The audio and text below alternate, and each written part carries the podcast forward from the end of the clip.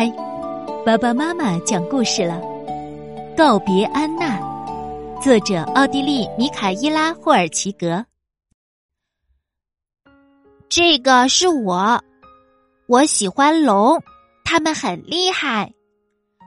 这是我的爸爸妈妈，他们在市中心一座十七层的高楼里工作，他们总是忙忙碌碌的。这是安娜，爸爸妈妈上班的时候，安娜就来家里照看我。她虽然不是我真正的奶奶，我却非常非常的喜欢她。安娜能一口气吃下六个草莓馅儿的面团子，可是一口气啊！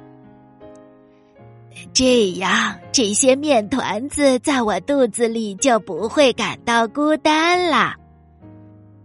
安娜说着笑起来，脸颊也变得红润了。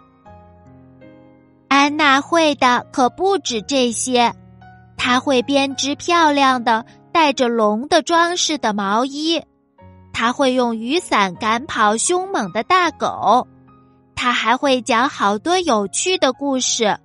尤其是那些龙的百科全书里的故事，安娜给我讲过好多遍，我已经听得滚瓜烂熟了。我最喜欢的就是和安娜一起坐在我们的树下，听她讲火龙牙疼的故事，听她讲岩洞龙睡不着觉的故事，或者是老龙和魔法箱的故事。可以说，安娜一直以来总是在我身边，一直。可是突然有一天，一切都变了样，她居然连一个面团子也吃不下了，她甚至不觉得面团子好吃了。她的肚子里现在一定安静的出奇吧。最后，安娜也不再给我讲故事了。因为安娜病了，今天我和妈妈一起去医院看她。快跟我说说你怎么样？安娜恳求的说。我站在她的床边，安娜的病床可真大，床上有各式各样的按钮，还连接着好多管子。但妈妈不许我乱碰。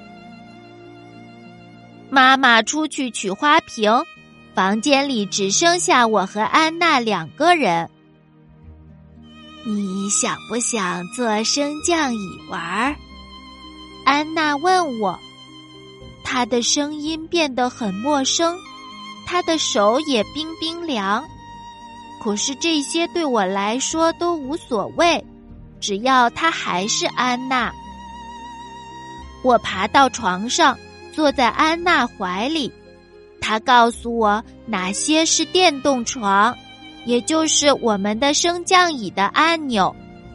我们就这样升起来，降下去，升起来，降下去，就好像坐在飞毯上一样。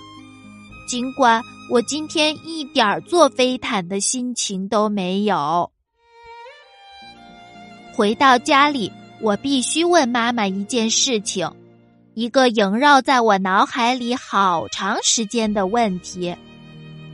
其实我一点儿都不想问：安娜会死吗？妈妈悲伤的看着我，默默的点了点头。突然间，我感到肚子里有一个面团子滑动了一下，一个冰凉的、悲伤的面团子。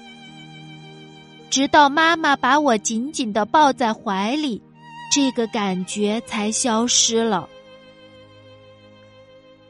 死是什么样子的？我趴在妈妈的发丝间，小声问。妈妈沉默了很长一段时间，然后说：“我也不知道，我只知道人总有一天会死的。尤其像安娜这么老的时候，应该就像是睡着了吧。晚上我躺在床上，怎么也睡不着。如果安娜在，一定会把他的照妖手电筒借给我。而他现在不在，整个房间就显得格外的阴冷了。我第二次去看安娜的时候，她静静的躺在床上，我握住她的手，她的脸上浮现出一丝微笑。是你啊，太好了，他轻声说。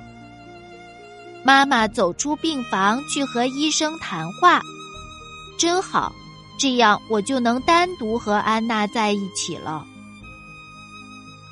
我不想你死，我对安娜说。安娜疲惫的笑了一下，她的眼睛现在看上去就像是透明的一样。你不用怕，因为我一点儿也不怕。他轻声说，声音单薄极了。知道吗？这就像老龙和魔法箱的故事一样，你还记得吗？嗯，我点点头，仿佛告别似的，握紧了他的手。安娜的葬礼上来了很多人，他们都是来和安娜告别的，还有人在哭。我没有哭，只是又感觉到了肚子里的面团子。我一边牵着妈妈的手，一边牵着爸爸的手，我们一家人靠得很近。很多人为安娜带来了鲜花，我们带来了气球，这是我的主意。在每一个气球上，我们都系上了一封写给安娜的信。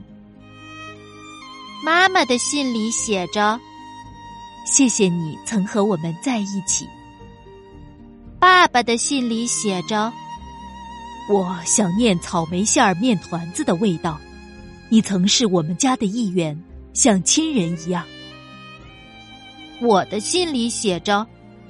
我会看管好你的魔法箱的，我爱你，安娜。然后我们在安娜的墓前放飞了气球，蓝天上的三个红点儿越飞越高，越飞越远，在它们后面是像一条龙似的云朵。虽然。安娜离开了我们，我却感到有时她就在我身边。尤其当妈妈做草莓馅儿面团子的时候，每到这时，爸爸也会提前下班回家。我们会紧紧依偎着坐在树下，重新讲起那些安娜讲过的故事，比如。那个老龙和魔法箱的故事，安娜就曾讲过好多遍，我都记得。现在让我来讲给你们听。